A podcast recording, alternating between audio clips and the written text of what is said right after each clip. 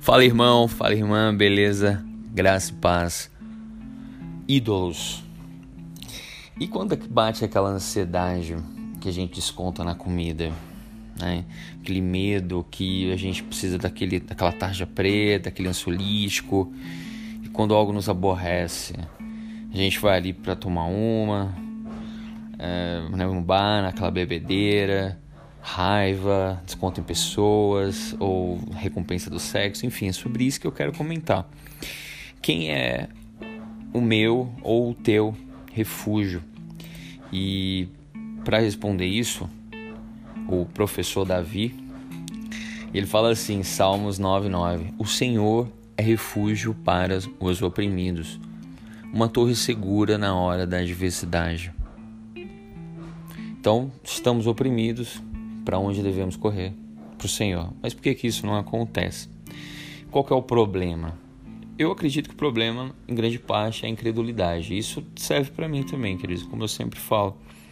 Mas eu aprendo com a palavra do Senhor, que é maravilhosa, porque ontem mesmo, na pregação, foi não, quarta-feira, do presbítero Alê, falou sobre oração, fui muito edificado e algo me chamou a atenção. O que, que Daniel fez quando recebeu o decreto do rei sobre a proibição das orações. Porque, querido, isso na prática ele ia ser prejudicado. Né? Foi feita uma lei contra é, uma prática da oração. Né? Quiseram incriminar, achar pelo em ovo em Daniel e fizeram isso. Só que olha o que achei interessante, o que, que Daniel fez. Assim que Daniel soube que esse decreto do rei havia sido proclamado, foi para casa, para o seu quarto, no andar de cima, onde as janelas davam para Jerusalém, ou seja, janela aberta, sem medo, sem receio de nada, e ali orou como costumava fazer cotidianamente, três vezes ao dia. Ajoelhou-se, rogou e deu graças diante do seu Deus. Então, queridos, olha como Daniel, por que que Daniel, por que que Daniel ele ele era um amigo de Deus. Eu acredito nisso. Ele foi honrado. Ele tinha um relacionamento íntimo com Deus porque ele fazia do Senhor realmente o seu Deus. No tempo, no momento de angústia, ele recorreu ao Senhor. É o que nós devemos fazer. Eu já ouvi histórias de pessoas que uh, tiveram notícias trágicas de morte de um ente familiar. Não estou julgando, tá, querido? De maneira nenhuma. Mas uh, eu vi pessoas falar assim: ah, a fulana, a gente levou ela pro enterro, né? Porque a mãe dela tinha falecido. E a gente deu, enchemos a cara dela de bebida, demos uns remédios e ela ficou dopada. Né? Enfim, é... já vi psicólogo falando que é, isso não é bom fazer. É bom que a pessoa saiba lidar com essas emoções, por mais que sejam ruins, sejam traumáticas, né? Veja bem, então assim, quando você tem um aborrecimento e em seguida coloca como recompensa algo que pode te viciar, toma cuidado. Por quê? Porque o cérebro ele vai colocar isso como um sistema de recompensa. Exemplo. Então eu tive uma, uma discussão com uma pessoa qualquer, uh, ou algo me chateou, fiquei contrariado. E à noite ali eu tô peguei ali uma paçoquita, eu gosto de paçoquita, então eu vou lá e me acabo com duas, três paçoquitas e fico bem com isso.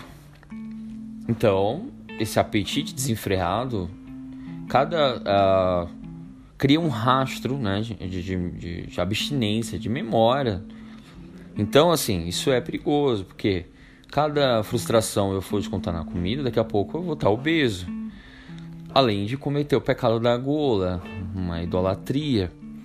Por exemplo, a bebedeira, né, para esquecer a chamada sofrência.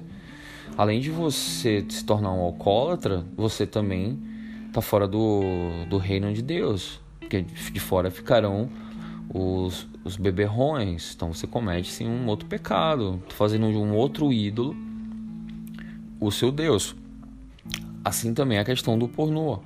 Além de você se tornar uma pessoa viciada, você vai se tornar um impuro, vai cometer também pecado. Então,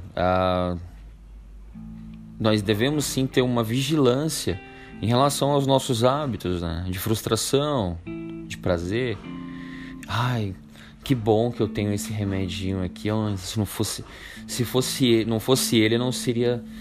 Nossa, não sei o que eu seria, né? Não, mas que bom que eu tenho essa pessoa na minha vida. Se fosse ela, não sei o que eu seria. Não, também não é por aí, né? Então, assim, é a, a, glória deve vir do Senhor. Ok, que Deus ele coloca pessoas, né, para nos ajudar, né, para você fazer tratamentos. Em relação ao remédio, não estou dizendo para você é, parar de tomar de maneira nenhuma. Só não deposite no remédio toda a sua confiança, né, porque Deus pode nos nos curar e tirar toda essa dependência. Eu aprendo muito, é, como eu falei, com Davi. Eu aprendo a orar com ele, a ter mais intimidade. Não é à toa que ele era amigo de Deus. Então aprendo a ter a ter mais é, comunhão com Deus lendo os Salmos. Olha, queridos, são preciosidades. Quero ler algumas coisas. Olha aqui, Salmo 18, verso 6. Na minha angústia, invoquei o Senhor, gritei por socorro. Olha isso. Então essa é, é, a, é a nossa esperança, é o Senhor. Eu acho, acho outro versículo maravilhoso que é aquele assim: Vou me colocar na torre de vigia para esperar o que, que resposta terei à minha causa. É maravilhoso. É, tem uma, olha aqui, quando ele fala de Salmo 16, verso 11, assim: Tu me farás ver os caminhos da vida, na tua presença a plenitude de alegria. Ou seja, não é só, no, só não é só na angústia, mas também na alegria. Nós devemos ter prazer na lei do Senhor, como diz ali no capítulo 1, meditar de dia e de noite. Então, é isso, queridos, que a gente possa quando acordar se satisfazer, né, com a comunhão em relação a andar nos caminhos do Senhor, fazer com que as, as palavras permaneçam em nós. É isso.